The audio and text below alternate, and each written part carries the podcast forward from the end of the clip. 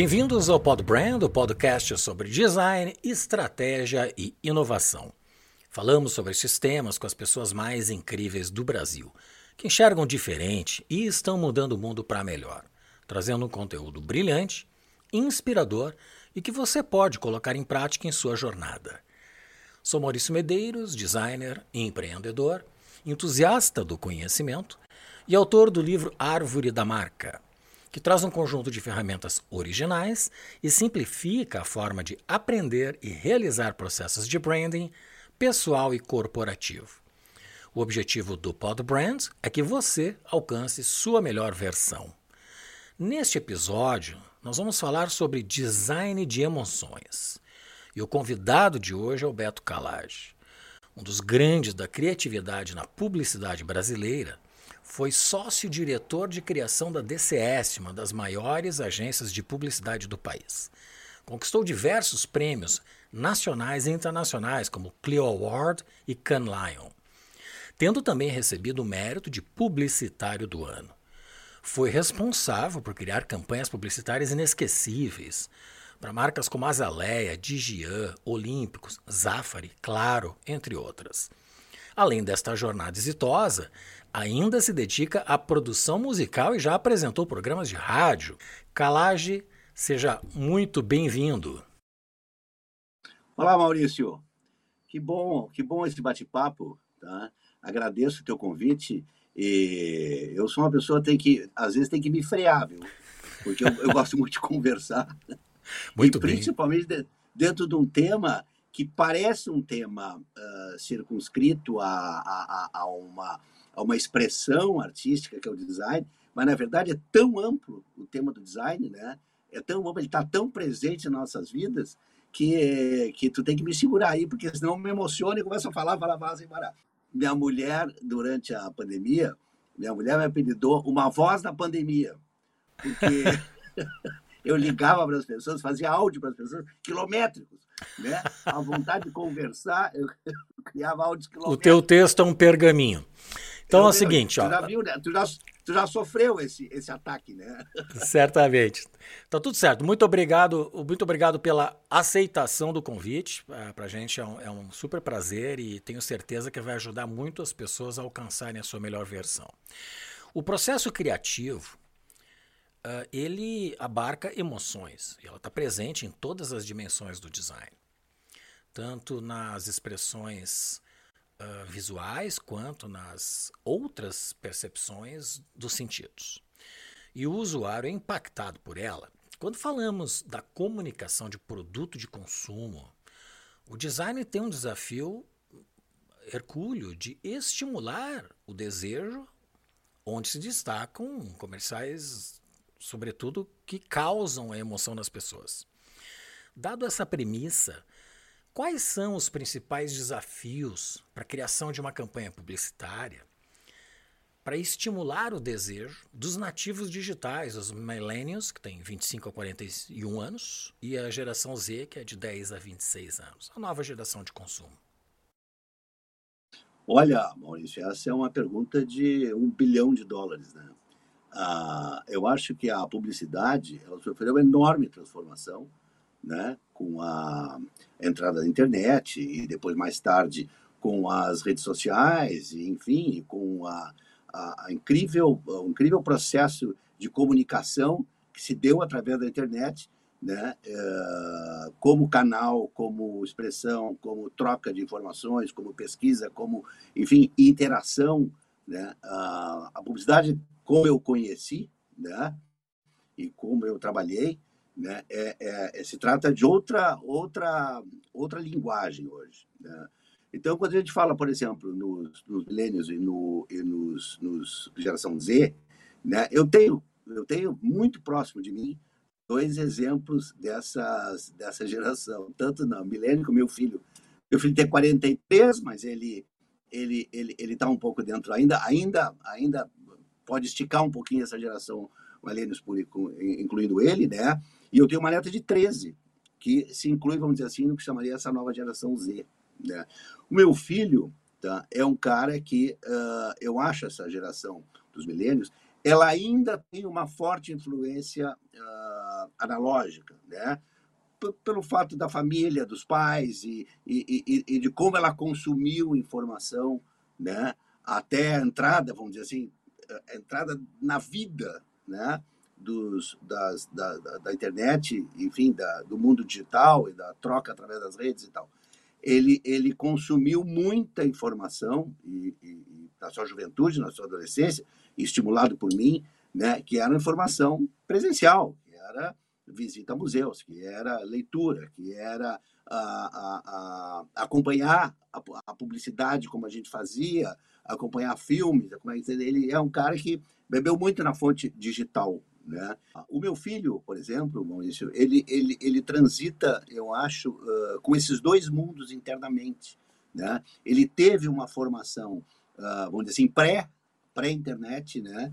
onde uh, as coisas eram presenciais e eu estimulei muito ele a cultura, a arte, a viagens, visitar museu, shows de música, shows de jazz, coisas que vamos dizer assim não eram, fazia parte muito do universo dele, mas que ele foi absorvendo, foi absorvendo e eu acho que isso contribuiu para que ele tenha um bom repertório, né? Uh, livros e tal. E, e, e, e ele também é um, vamos dizer assim, se integrou a, a, ao mundo da internet, ao mundo digital, às redes sociais e tal, uh, com muita habilidade, transita, trabalha, uh, desenvolve trabalho, desenvolve projetos, desenvolve uma série de coisas através das redes sociais, mas ele tem um repertório né, uh, muito rico né, do mundo pré-digital. Então, acho que ele, ele, ele, ele conversa bem com esses dois, com essas duas linguagens, né? E isso produziu, talvez para ele, um diferencial muito grande, né? uh, em relação a, a, a, esse mundo hoje. Na, nas mídias, né, e que fazia a cabeça das pessoas numa, numa direção de cima para baixo. Né? Hoje não, hoje a coisa tem que se construir com eles. E para se construir com eles, tem que entender esse mundo deles. E ter muito cuidado uh, com a naturalidade com que tu te expõe. Quer dizer, não pode. Eu vejo hoje muitas empresas querendo, querendo ser bacana e tal, querendo uh, ingressar, vamos dizer, nessa comunicação nesse mundo novo, e, e, e, e muita, eu diria assim, a grande maioria delas é forçado, é, é, é, é, é continua sendo, continua, mesmo que os canais sejam diferentes, continua sendo de baixo para cima. Continua sendo uma tentativa de, olha, eu sou da tua turma, mas eu não te reconheço como da minha turma. Né? Então, eu acho que hoje em dia, apesar dos, dos apelos e dos estímulos tal, serem ah, muito, muito, muito, muito interessantes para a originalidade, para a criatividade, né? ele é muito delicado, muito delicado, porque tem coisas que não pegam, né? Tem coisas que não pegam. Então, é, eu acho que é muito, tá muito difícil fazer uma comunicação que funcione, né? E que atinja esses públicos. Uhum. A geração Z ela, tu mencionaste que eles, de um modo geral, se comunicam e se relacionam através das mídias sociais. Especialmente o TikTok, o Instagram e agora essa nova rede que é. Be Real. Be Real. Be, Be real. real. Então, a Be Real é como se fosse um diário imagético, né? Yeah. Uh, e a escola? as relações pessoais desta nova geração, ela se dá quase que exclusivamente na escola? Olha, que uma excelente pergunta, Maurício, porque a gente vê assim, a gente né, que, que viveu, cresceu em outro, um outro tipo de, de, de, mundo e com, e, com, e com relações que se davam exclusivamente no mundo real, né? Uh, a gente acha que agora as relações só existem só existem uh, de forma virtual. Não. Eu vejo que a escola, pelo menos a escola da minha neta, e eu vejo a turma, e as, eu participo muito da vida dela, então eu, eu, eu, eu, eu observo muito, sabe? É, é, é, não muda muito da nossa infância, da nossa adolescência, sabe? Que eram grupos, que eram uh, grupos que se identificam para um lado, que outros que se identificam para cá, né? afinidades, uh, uh, essa coisa de vai na minha casa, dorme na minha casa, né? de convivência, de convivência muito grande, muito grande. Né? Uh, a minha neta agora fez uma excursão, a escola fez uma excursão, uh, achei muito interessante. a, as cidades históricas de Minas, né? Ouro Preto, Tiradentes, né? E, e, acho muito interessante essa iniciativa, porque mostrar para elas que o mundo, o mundo não começou na, agora. Né? O mundo se construiu. Né? Uh, uh, e, e existiram grandes, grandes artistas, existiram grandes espaços né? Uh, urbanos né? construídos com aquela arquitetura, grandes artistas como o Alejadinho, Uh, e depois, eu achei muito bacana, eles fizeram o confronto disso, desse passado né, colonial brasileiro, para o Inhotim.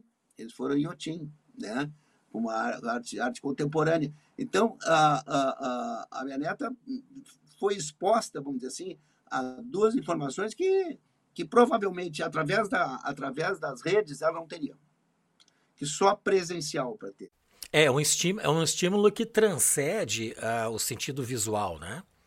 É, é, sem dúvida. E a arte contemporânea, ela tem essa, essa, esse apelo, né? Ela tem impacto ao vivo, né? Porque são, às vezes, esculturas com dimensões impressionantes, né? São, são formas, né? E aí entra muito o design, né? São formas, eu acho que a, a arte contemporânea bebe muito do design, né? Uh, uh, são formas espetaculares, são construções né, de imagem de, e de, de, de, de, de, material né, impressionante, né, uh, que só, só vendo ao vivo tu recebe o impacto daquela, daquela informação visual. Né?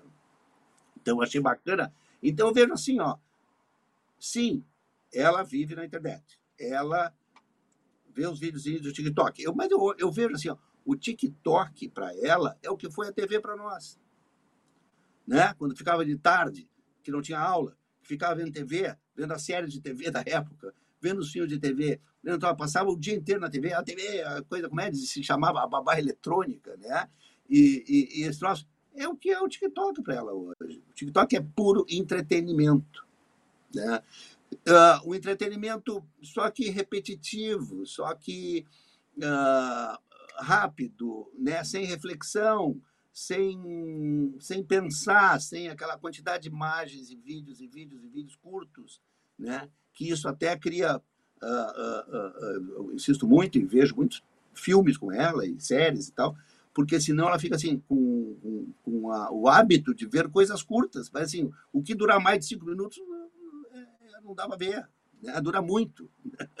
Né? Sim, a paciência, então, a paciência ela é reduzida, né? Aí é me entra, aí, é, isso me, me, me traz uma outra pergunta que está relacionado a esta geração uh, vinculada às mídias sociais, especificamente ao TikTok. Milhares de usuários das mídias digitais uh, têm criado e produzido conteúdo.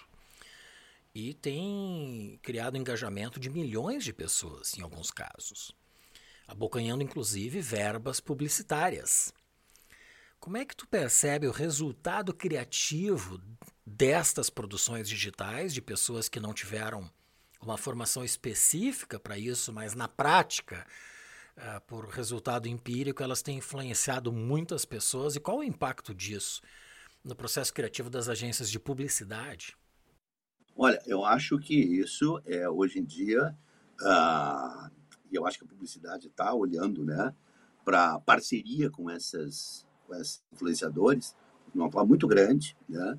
Já vi grandes campanhas em que são envolvidos os, os influenciadores digitais, né? Uh, mas é, é, é, é, um, é um mundo que tem que também, é, de novo, a gente tem que cuidar com a autenticidade, porque são, são personalidades que surgem realizando seus conteúdos, realizando né? E, e, e, e, a gente querer moldar, né? é o grande risco de querer moldar essas pessoas a, a forma da publicidade e perder a espontaneidade, perder a naturalidade, perder, enfim, né? Uh, o que, o que, o que for, os principais fatores que fizeram ela construir aquele prestígio, aquela audiência.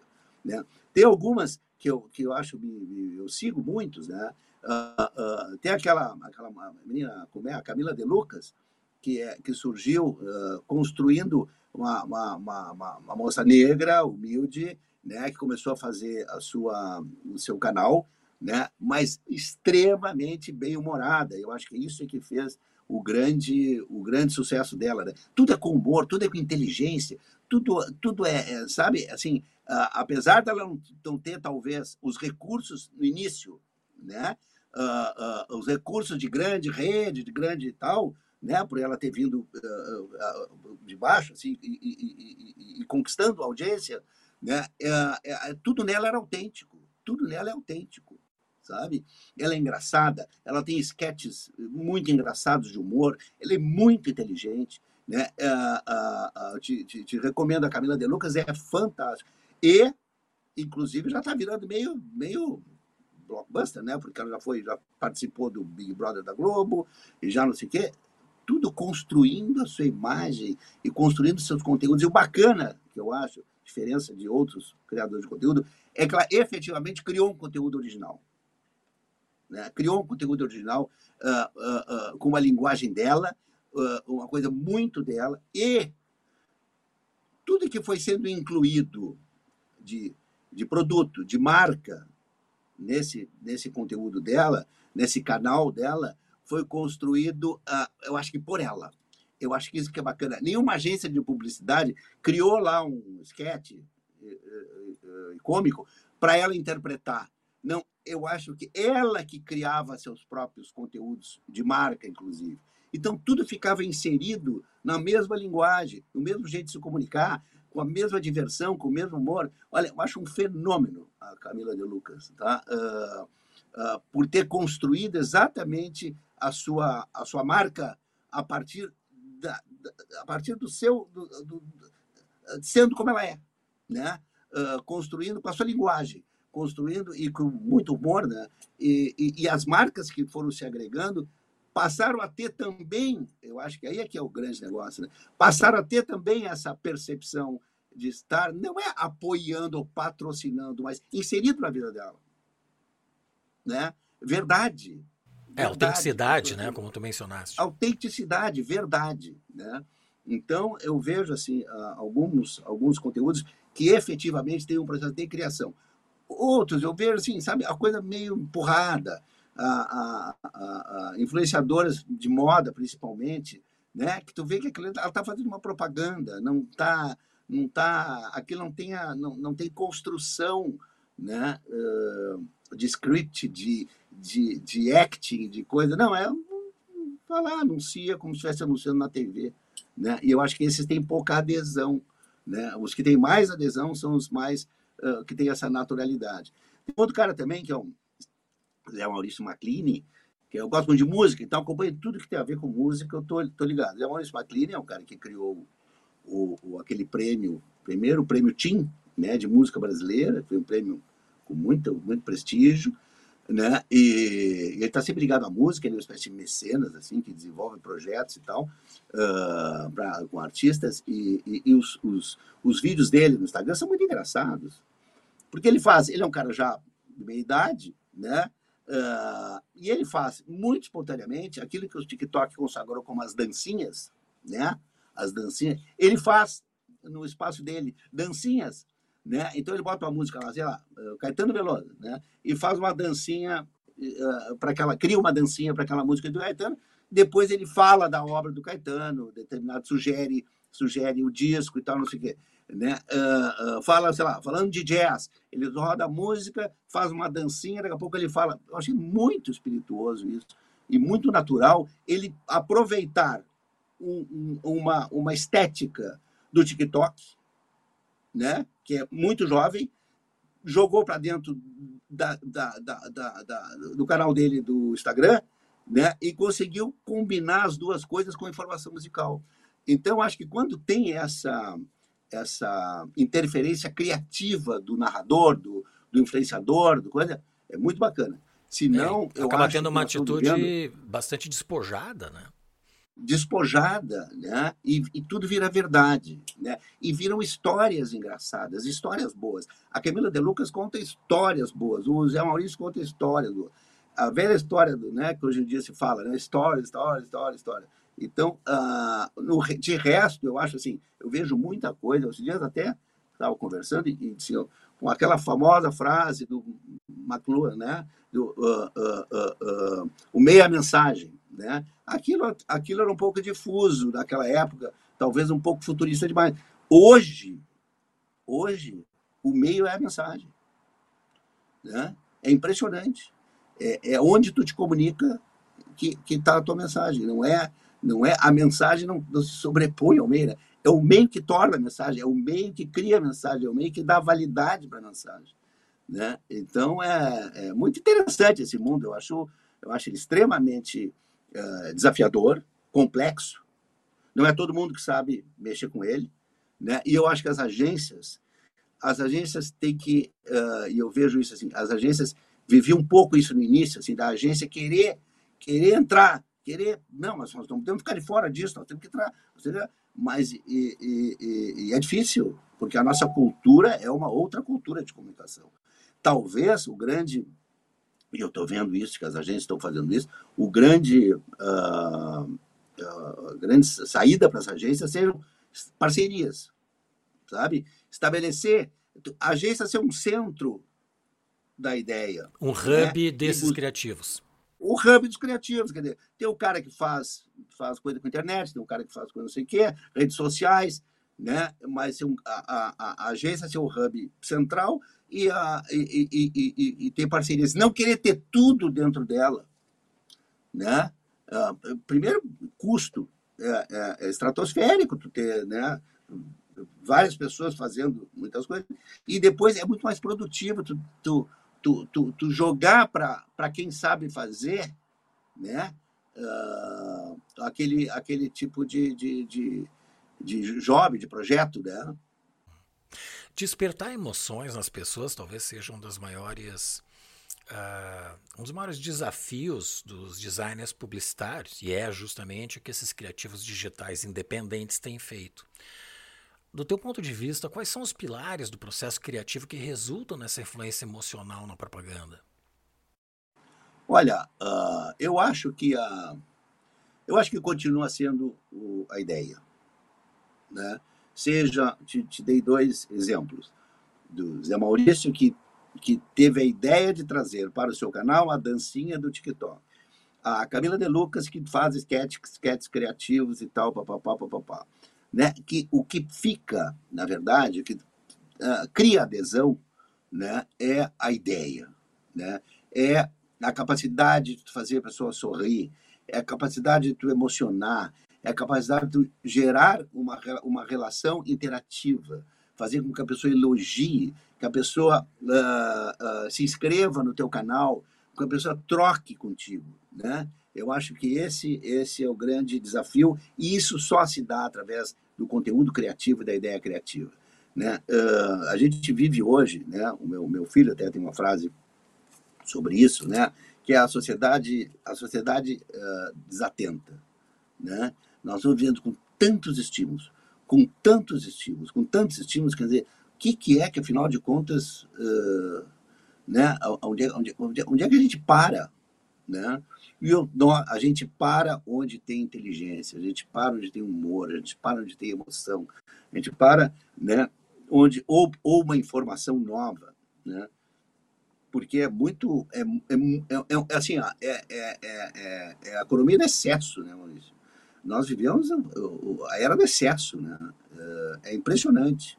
É impressionante. E dispersa a, a, né? então, a atenção, essa multitarefa. E aí o, o, o curador, o, o, influenciador, tem um papel fundamental, porque ele faz esse filtro. Né? Então, tu segue determinadas determinadas uh, uh, pessoas ou determinados canais e tal que fazem esse filtro para ti. Né? uh, como o Spotify, né, que o algoritmo faz o filtro para ti, né, ou os próprios editores do Spotify, ou o algoritmo faz esse filtro para ti, né, tu, tu, tu, escuta muito jazz, escuta muito jazz. Quando tu vê coisas de para ti, né? Porque se tu não for um cara realmente aficionado, um cara interessado, um cara curioso, que tiver tempo para perder, para ficar buscando jazz no Spotify, né? Uh, uh, então, é melhor que alguém faça isso por ti. Né? Uh, então, assim, os influenciadores, os, os criadores de conteúdo, os, os, os algoritmos, os editores desses canais acabam funcionando como uma espécie assim de curador, né? Porque é muita coisa, é muita coisa. Sim. Na meados da década de 80 e mais na década de 90, houve o surgimento das empresas de design. E naquele dado momento, toda essa entrega, design de embalagens, projetos de construção de marca, de estruturação, que depois veio a, a, se aprofundar com branding, eles eram todos serviços atendidos pelas agências de propaganda e publicidade.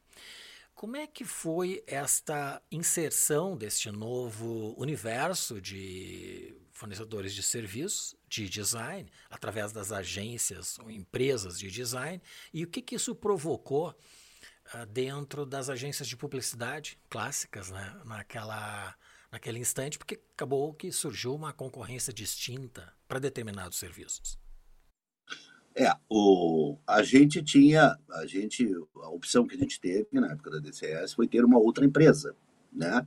Foi ter a MA, Frank Meyer, que era uma empresa que desenvolvia a, a, a criação de, de, de, produtos de ponto de venda, expositores, displays, posters, enfim, toda a gama de, de, de materiais de ponto de venda, né? E também desenvolvia uh, uh, logotipos, enfim, criação de marca, branding, né? E porque dentro da agência era complicado conviver com as duas coisas, né? Com a comunicação através de veículos, a comunicação em canais de distribuição de informação e tal, e ter ao mesmo tempo o design, né? Ter ao mesmo tempo essa área tão porque quando a gente fala em design, está falando tudo isso, né? Design, inclusive, na própria publicidade, né? Quer dizer, o diretor de arte que concebia lá o anúncio, coisa, estava trabalhando com elementos de design, né? Na escolha da letra, na escolha, né? e, enfim. Uh, mas nesse design específico, né, é, de marca, nós tivemos que desenvolver uma outra empresa que falava né, e também, de uma certa forma, separava para o cliente né, a entrega, a entrega de, de, de, de, de, material criativo, entendeu? O cliente fazia uma, uma, uma reunião com o pessoal especializado. Né? O cliente dava, tinha as demandas para aquele pessoal especializado. Né? Então não ficava muito, muito tudo muito no genérico, né? Uh, a especificação acabava facilitando esse diálogo com o cliente. Uh, eu vejo assim, em muitas empresas hoje em dia, hoje em dia Hoje em dia tem empresa para tudo, né? Quer dizer, eu noto assim que a, a, a, as empresas de design estão fazendo branding, e, uh, produtoras de vídeo também, de uma certa forma, também estão entrando nesse, nesse mercado de expressão de, de, de, audiovisual, quer dizer, não é mais só a TV, né? a internet, é o Instagram, é o, enfim, né? Uh, várias, uh, tudo se relaciona com a comunicação hoje, se relaciona com branding. Né? Antes era uma coisa, parece, sagrada, assim, era um, era um, um, um, um troço muito. O branding, era o planejamento, né? tinha um ritual sagrado do branding. Hoje, hoje uh, ficou mais leve. Né? Então, uh, as agências, por isso que eu digo que as agências têm que criar, e tem criado, eu vejo isso. Uh, às vezes, dentro de uma agência, tem quatro, cinco, seis, sete empresas sempre falaram do Bagé em São Paulo, que na verdade é um grupo de 12 empresas. Sabe? Uma para fazer uma coisa, outra para fazer outra coisa, outra para fazer uma coisa, e tendo um centro de planejamento e de inteligência comum. Sim, é uma Mas, fragmentação uh, por, por atividades fragmentação especializadas. criativa. Uhum. Fragmentação criativa especializada. Né? Então, esse é um caminho para as agências, né? do que querer ser, uh, entregar tudo. Né? É, e uma grande diferença hoje da década de 80 e 90 é que existe uma condição, inclusive legal, uh, para que as pessoas sejam independentes né, uh, empresarialmente. Então, elas podem ser um microempreendedor individual, uh, onde todos são empresários dentro desse universo. Né? Então, tem um, tem um talentosíssimo diretor de arte que trabalhou comigo, depois foi diretor de criação também na DCS, o Rafa Borer, né, que ele, ele criou a sua empresa, que na verdade é um estúdio criativo, onde ele tem desde o cliente uh, constante, frequente, né, até uh, projetos que ele cria para outras empresas e até para agências. Né? Ele, é, ele se ultra fragmentou, vamos dizer assim, no seu estúdio, né? Uh, ele acha, inclusive, que é, remunera melhor tu trabalhar né, com projetos, né, projetos para as agências, projetos diretos com o cliente, né, do que ter hoje em dia o cliente uh, uh, uh, frequente, né, o cliente constante. A conta recorrente é, né, então esse é um caminho, né. A, a, as próprias agências hoje demandam desses estúdios projetos, entendeu, projetos criativos. Né? A tua experiência, ela transita muito uh, nas artes musicais. Já produziste disco, já foi premiado por isto.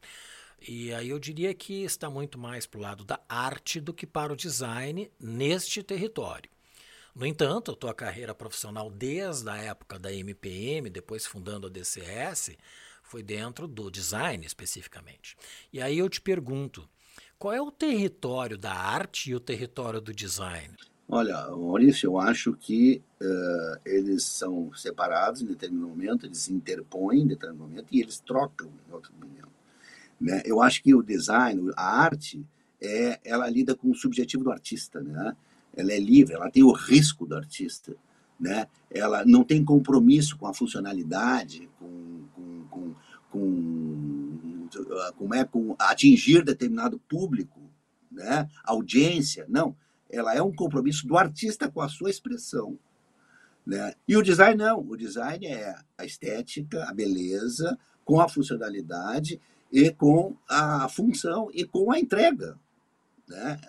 Existe alguém que tu precisa entregar o teu trabalho.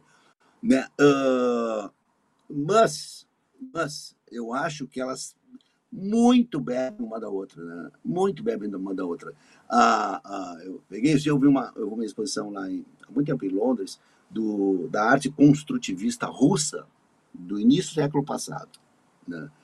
Aquilo ali, o design, o que o design gráfico já foi beber nessa fonte é, uma, é impressionante. E aquilo era arte, né? Era arte, era expressão artística. Né? Mas aquelas letras, aqueles cortes, aquele enquadramento, aquelas coisas retas né, uh, do construtivismo russo, iluminou muitos designers.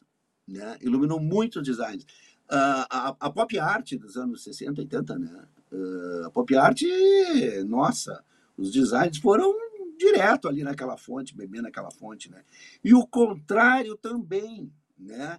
O contrário também, quer dizer, a arte também, né? a, a, a, o design também foi buscar na arte e a arte também foi buscar no design. Né? Até hoje a arte tem referências do design, o design tem referências da arte. Né? E às vezes essas, essas, essas uh, uh, visões, vamos dizer assim, se, se intercambiam. Né? Eu vi uma, eu vi uma exposição uh, na, na, na, no Museu de Design em Londres, muito interessante, chamada Arte, não, Moda e Arquitetura. Moda e Arquitetura. Né? E, e, e, e, começa a fazer paralelos de quando determinada coisa estava na, na moda, vamos dizer, na arquitetura, tu enxergava isso também na construção uh, de, de, de, produtos ligados à moda, vestidos, principalmente femininos, né? Uh, uh, é, impressionante como uma foi alimentando a outra. Né? Ah, e agora, recentemente em maio, em Londres, uma exposição eh, Design e Futebol. A gente não se dá conta de como o design está presente no futebol, nas camisetas, nas bandeiras, no, no material uh, promocional do, do, clube, né? Na, na, enfim. Né? Ah, ah, então, eu vejo hoje assim, as, as, as coisas se, elas se, se, se intercambiam, se trocam de uma forma muito, muito, muito grande, sabe? Então, acho que a, a, né, a arte como expressão individual do artista, ela é livre. E ela tem riscos. E ela tem é, riscos que o artista assume, né? Na, quando vai fazer o seu trabalho. Né? Uh, o design não. O design ele é construído baseado na beleza, na estética, mais a função. E, ela, e ele precisa entregar, né? Entregar para o seu público, entregar alguma coisa que uh, desperte o desejo e, ao mesmo tempo, uh, uh, seja usável, né? seja manipulável, seja. Mas é impressionante, né? A, a, a, a Apple, o sucesso da Apple é design. Né? A Apple não inventou o computador, né? não inventou o notebook, não inventou. Ela inventou a, a, a produtos com absoluto apelo de design, como primeiro os Macintosh e tal, depois iPhone, iPod. Eu, eu fui um que usei muitos iPods, que tinha, através do design da funcionalidade, um, um, um canto, né? um desejo de ter aquilo, porque aquilo ia te trazer uma função uh, ligada à estética. Né? Uh, e eu acho hoje, assim, o, o, o, eu sinto muita. Eu, eu acho que a, o design público, né, da, da obra pública, do espaço público, é muito pobre, principalmente no Brasil. Né? Eu acho que seria um negócio, assim, se a gente tivesse mais, mais uh, designers, né? Uh, uh, tivesse um movimento né, de, de, tomar o espaço público em tudo, em tudo, né, desde o prédio. É impressionante. Né? Eu vejo assim, ó, eu, eu acompanhei porque eu vi uma exposição em Londres do estúdio, agora eu me lembro o nome, dos caras que criaram o novo ônibus em Londres. Tinha aqueles ônibus e tal. E o cara não mexeu muito, mas eles atualizaram o design daqueles ônibus, né? Fizeram um rasgo de vidro e tal. Né? Pô, mudou aquilo, mudou. É, é, é, então, assim, ó, é, é, e, e, os espaços, como é, os, os, as paradas de ônibus, sabe? São espaços sensacionais, que aquilo está ali, uh, as pessoas estão convivendo com, a, com o estético, com a moderna, com a, coisa moderna, com a, a visão estética da, do belo, né? que, o, que o design uh, cria. Né? E, e, tem um negócio, esses mesmos caras que criaram o ônibus, eles criaram também uma banca de revista, que hoje, claro, banca de revista parece que é uma coisa meio desatualizada, mas eles criaram uma banca de revista que parece uma concha, então, uma coisa linda, tinha vontade de entrar naquela, vontade de ali comprar revista. Né? Então, eu vejo assim: uh, uh, uh, uma vez eu sugeri para uma grande empresa gaúcha, que investe muito em, em, em, questão de qualidade e tal, programas de qualidade, enfim, eu sugeri que a partir de determinado ano, lá quando a gente apresentou o projeto, acho que era 2010, lá 2005, tá, uh, ou foi no início do ano 2000, que eles passassem a uh, abraçar a questão do design no Rio Grande do Sul. Se nós tivéssemos, vamos dizer assim, uma invasão né, no Rio Grande do Sul, um centro, um polo de design uh, no Rio Grande do Sul, eu tenho certeza que a gente teria construído, porque o design agrega valor. Né? É, aliás, é o design muitas vezes mais do que até o próprio produto. Né? O design cria o desejo, o design agrega valor para o produto, né? E é isso que a gente precisa na indústria brasileira, né? Certamente. É, eu concordo muito contigo em relação à, à, estética dos ambientes públicos e vejo que aquela que tem mais harmonia ainda são as do estilo colonial português, uh, que são exatamente os exemplos que tu mencionaste de, de Minas e mesmo a Bahia. Nós temos vários lugares, mesmo Porto Alegre, alguns prédios antigos, né? Teatro São Pedro, Palácio, né? Acho que deve ter completado 100 anos já, Palácio Peratini. Excelente. É, na Itália, eu, eu vi uma vez uma, uma, uma, uma designer italiana falando até, né? Que a, a, a convivência do italiano com a arte é um negócio que não se dá assim ó, no, es, no espaço, não, lá no, vamos lá no museu ver arte, vamos lá naquele centro cultural, não sei o que ver arte. Não, ele caminha na rua, ele senta num, num muro, ele ele está ele tá, uh, uh, interagindo com a arte, né? Então assim, a, a, por isso o, o, italiano desenvolveu até uma marca italiana de design, roupa, uh, produtos, né? Produtos manufaturados. Então, é, é, é, é, incrível, né? porque a convivência do italiano negócio da vida dele. Ele vai para a escola desde pequeno e passa por uma rua de de, de, de 400 anos atrás, ele, aí ele, ele cruza não sei o que, que tem 200 anos, ele cruza que tem mil anos. Quer dizer, eu, então acho que se a gente eh, pudesse estimular a arte no espaço público, o design no espaço público, desde as paradas de ônibus, pensa que se daqui a pouco desce para um grande design, olha, tu vai desenhar as, as, as novas paradas de ônibus de Porto Alegre. Vocês tornam a ser uma atração, tio. Né? Aquele museu de Bilbao, lá, o, o pessoal fala que Bilbao é uma cidade assim, não é uma cidade atraente. até o surgimento do museu. Quer dizer, desconfigurou a cidade. Passou a ser atraente, passou a ser desejada, passou a ser um ponto de turismo pelo design. É, eu penso que a Itália é o melhor e mais evoluído país onde transitam as virtudes do design e da arte em harmonia e com um resultado que impacta toda a sociedade. Uh, onde, onde se enxerga e se experimenta a vida na Itália tem design e tem arte, né? Nos restaurantes, nas rodovias, nos móveis, na própria arquitetura, na antiguidade preservada e assim por diante. Muito bem. Calage, chegamos no momento do pinga-fogo. E, e, esse é o momento em que eu faço três perguntas que são as mesmas para todos os convidados. A primeira delas: quais são as virtudes do empreendedor de sucesso? Olha, uh, eu acho que uh, é acreditar no seu sonho, acreditar que aquilo pode dar certo, né? E ter parceiros para te auxiliarem a que a coisa dê certo. Vou te dar um exemplo do meu empreendimento musical, que hoje eu acho um fenômeno do ponto de vista uh, de uma produção independente uh, em Porto Alegre e tal.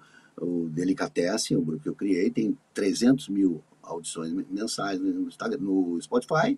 Né? Tem músicas que têm 11 milhões, 12 milhões, 13 milhões.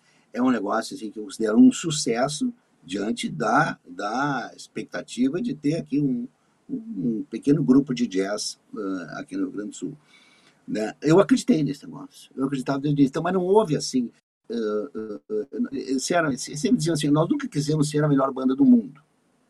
Primeiro que a gente quis ser a melhor banda da rua, depois a melhor banda do bairro, depois a melhor banda de Liverpool, depois a melhor banda da Inglaterra, né? Quer dizer, essa ideia de essa ideia que tu compra uma, uma, uma, um, um sucesso e eu vou agora impor. Não, tem que vir de dentro, você tem que vir de alguma coisa que tu goste, alguma coisa que tu tenha paixão, alguma coisa que tu, tem, que tu queira ver realizada. Né? Então, acho para mim essa é a característica fundamental. E depois tu ter parceiros para te ajudar a construir, porque a gente não sabe tudo. Né? A gente não, não, não, não, não, a gente tem visões de algumas coisas que a gente quer fazer, mas a gente não sabe, às vezes, muitas vezes, por onde é que eu começo. No caso do Delicatesse, eu, nós, eu, eu, eu, pretendia fazer um disco com uma cantora, que eu tinha gostado muito, chamei ela, vou cantar, ah, eu não sou muito cantora de jazz, não, mas eu tenho certeza que tu vai dar certo cantando jazz. Ela cantou e tal, ficou bacana o disco, eu disse, não, agora não, acho que não é um disco de uma cantora. Então aí o processo, vamos dizer assim, de empreendedor, a visão de empreendedor começa a surgir. Pô, eu não vou fazer um disco para brincar, uh, dar, dar para os amigos. Eu acho que esse troço vai longe, porque ficou muito legal. Vou criar um nome, uma marca. Criei o nome Delicatessen, que é o lugar onde tem finas iguarias e tal, e eu considerava que a música era jazz e tinha esse, esse apelo né, de iguarias e tal. Delicatessen. Mas aí, ponto, estava com o disco pronto, e agora o que eu faço? Aí busquei parceiros, né, que me ajudaram a construir esse negócio, como é que lança, como é que faz, como é que depois como é que se distribui nas, nas redes sociais, enfim. Então acho que é, é, é, é, essa visão tem que vir de dentro, assim, né? Que eu acho que é onde os caras construíram grandes, grandes projetos, né? O que diferencia os sonhadores dos fazedores? Ah, essa é a grande, esse é o grande, essa é a grande soma. Acho difícil ter as duas coisas. É muito difícil ter as duas coisas, porque o sonhador muitas vezes ele não tem a, a, o dado de realidade ele vai. Aconteceu comigo. Eu, eu gastei muito mais no primeiro disco. Eu gastei muito mais do que deveria gastar porque o sonho era maior do que a minha capacidade de entender que aquilo precisava dar dinheiro, que eu não podia jogar dinheiro fora, que não sei o que, não sei o que. Né? Então, acho que o grande, essa soma, e eu vejo através da parceria, eu acho que eu tive um sócio, né, que, que também tinha uma visão de negócio muito, muito inteligente, boa, muito, tivemos uma boa parceria, cada um, vamos dizer assim, com seu, com a sua, com seu talento, né, Uh, eu, eu tenho um, um, filme, tem um filme que não me engano, eu não sei, A Última Noite, se não me engano é assim, que é, são dois irmãos tá, que resolvem fazer um restaurante, dois irmãos italianos que resolvem fazer um restaurante em Nova York, restaurante de comida italiana. O, o, o, o irmão, que era o gestor do negócio, do restaurante, né? que ficava fazendo planos para trazer público e mandava convites para as pessoas que depois iam escrever nas revistas resenhas sobre o restaurante, crítica e tal, e o cara que era o chefe. O chefe não aceitava concessões, porque ele achava que fazia, e, na cabeça dele fazia, uma hora de arte com a comida. Né? E que não, não, mas eu quero o meu é mal passado, mas é mal passado eu não quero. Então vinha o cara lá fazer o pedido, olha, não, esse aqui não pode vir sem esse tipo de, de, de, de, de, de, ervas aqui, não pode dizer assim. Aí o irmão dele chegava, olha, a mesa tal quer o mesmo bife, mas só que sem erva. Eu não faço. Não faço. Né? Porque é, é, é, se chocava o sonhador, o poeta, o, o, o artista né, da, da culinária, do chefe, com o outro que era assim, ó, nós, precisamos, nós precisamos ter o, pra, o pragmatismo, né? Nós precisamos ter esse restaurante cheio. Não interessa se tu vai botar erva ou não. Né? Não, não vamos mandar o, o, cliente embora. Né? Essa soma é muito difícil funcionar em harmonia. Tem aquele outro filme também, Simplesmente Marta, que é um filme sensacional, filme alemão, né? em que a, a chefe não aceita concessões. O cara pede um bife bem passado, ela pega, vai com a carne lá no, na mesa do cara e crava a carne com a faca, né? Porque, não, mas como esse bife tem que ser mal passado. Então, ah, ah, ah, e assim, a gente vai buscar essas, essa combinação. Eu estou vendo agora uma série sensacional, chama The Collection, né, uh, que, é um, que é muito inspirada na vida do Dior, tá? que é quando a França, depois da guerra, quis recuperar a, a, a imagem de marca de, de moda, de, na França tinha moda e tal, não sei o quê, e estavam todos os, os, os, designers, os caras estavam desanimados, estavam não sei o quê, não queriam, né, uns acusados de colaboração com a Chanel, outros não sei o quê e tal, e, e, e, e, o governo francês resolve investir num cara, né, isso é fictício, mas diz que é muito baseado no Dior, resolve investir num cara para relançar a moda, a moda feminina, a moda que valorizasse a feminilidade e tal, e, e, associar isso à marca França, né? A França é que faz essa moda então. Tinha um irmão que era um louco, um ensandecido, um cara que dormia quando tinha que estar tá criando troço, drogava e tal, não sei o que, e o outro o irmão, que era o cara que fazia os negócios, que, que, que trazia. O conflito desses dois, né, uh, a, a, a sinergia promovia um enorme resultado. Um enorme resultado. Que realmente o irmão que desenhava fazia desenhos, vestidos maravilhosos. E, e o outro que fazia negócio fazia, fazia uma gestão boa, né? Mas quando tinha conflito, tia, o conflito era quase incontornável, porque um não queria abrir mão do seu, do seu papel. Então, acho assim, muito difícil ter as duas coisas. Quando um tem, é o gênio.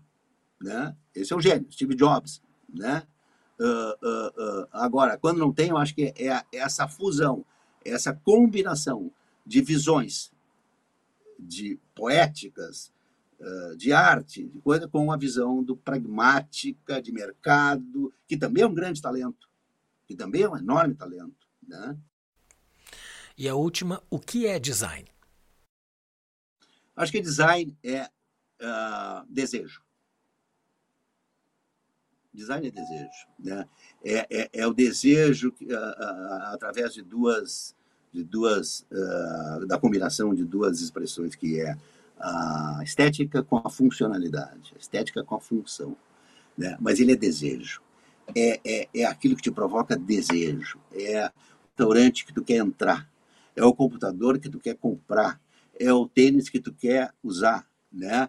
Uh, uh, uh, é, é esse conjunto mágico, porque isso, claro, isso tem muito de, de, de, de publicidade, de tudo isso e tal, mas, mas se não tiver se não tiver não, essa combinação, não, não cola. Né? Quantos já tentaram ser como a Apple? Né? Uh, e a Apple é, é, é, é conquistou isso tudo porque soube juntar uh, função, computadores bons e tal, com um desejo, uh, um, um, através do design, impressionante. A Nike faz isso muito bem. Né? As empresas, tem empresas que, que, que, que que usam muito o design, né? aquela italiana como é a Alessi, né?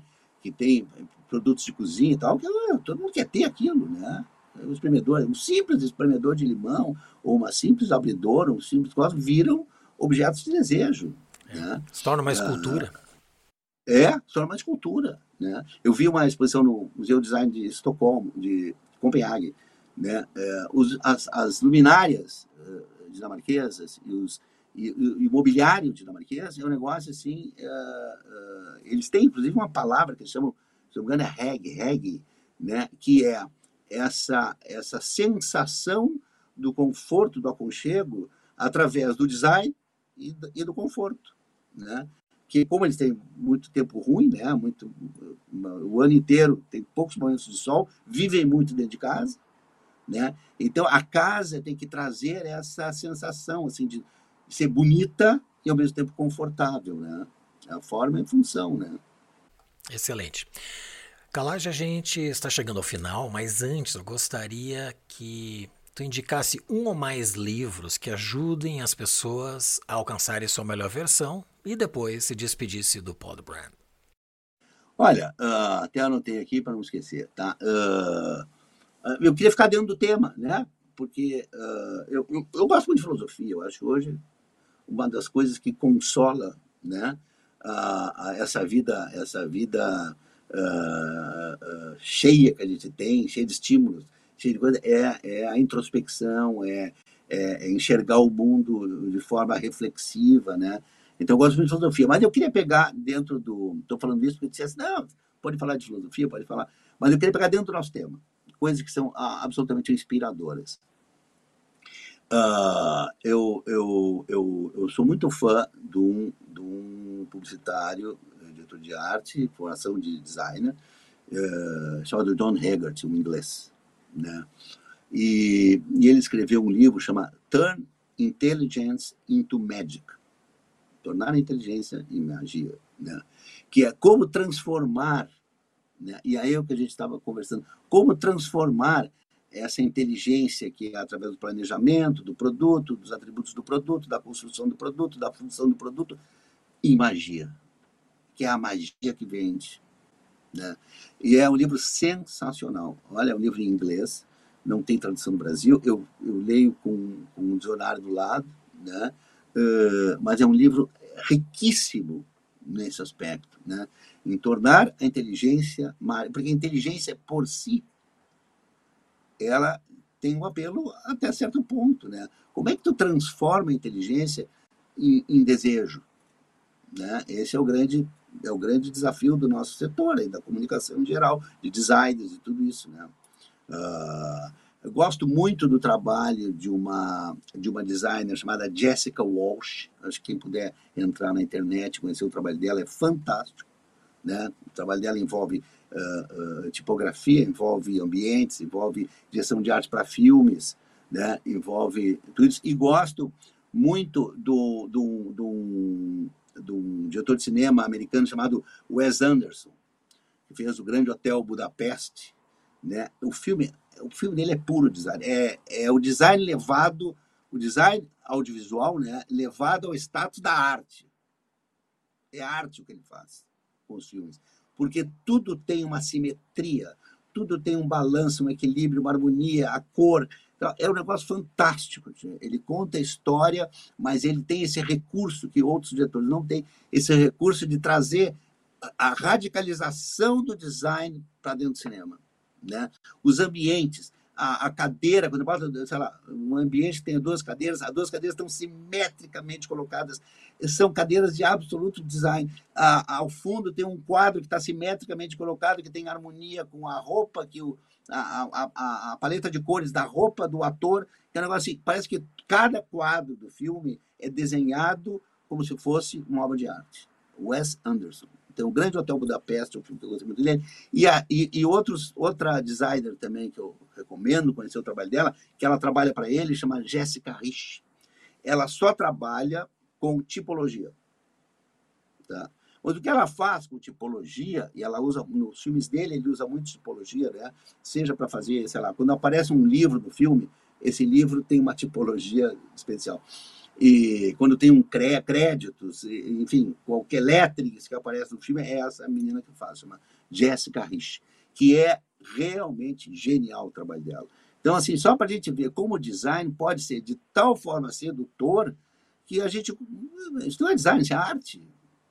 Né? Mesmo que esteja serviço, mesmo que esteja funcional, mesmo que esteja arte comercial, mesmo que esteja para interligado a um filme, a um livro, a uma coisa, é, é, é assim, ele te dá um, sabe, uh, esse impacto de ter visto uma obra de arte. Excelente. Só para reforçar, nós vamos ter o link deste livro no site do podbrand.design e também da designer, da Jéssica, e também do diretor do filme O Grande Hotel Budapeste, para que as pessoas acessem ao conteúdo dessas referências que tu está nos passando.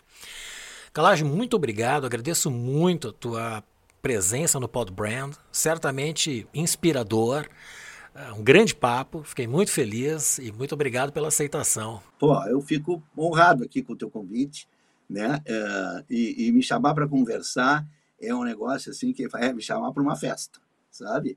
Eu adoro conversar, adoro conversar. Então, sempre que, que sempre que quiseres bater um papo, pode me convidar. Te convido a comentar e avaliar este episódio, fazer sugestões, propor novos temas e também enviar suas perguntas. Visite o nosso site podbrand.design. Teremos sempre a programação atualizada, recomendação de livro como este que o Calage nos indicou e muito mais. Você pode enviar suas perguntas através dos comentários aí abaixo ou então pelo e-mail hello@podbrand.design. É você influenciando o podcast. E se você chegou até aqui melhor do que entrou, compartilhe com as pessoas que curtem o conhecimento. Se inscreva no nosso canal e clique em gostei ou não gostei. Isso ajudará muito para que mais pessoas alcancem sua melhor versão. Agradeço muito a presença do Beto Calage e em especial a você que nos acompanha.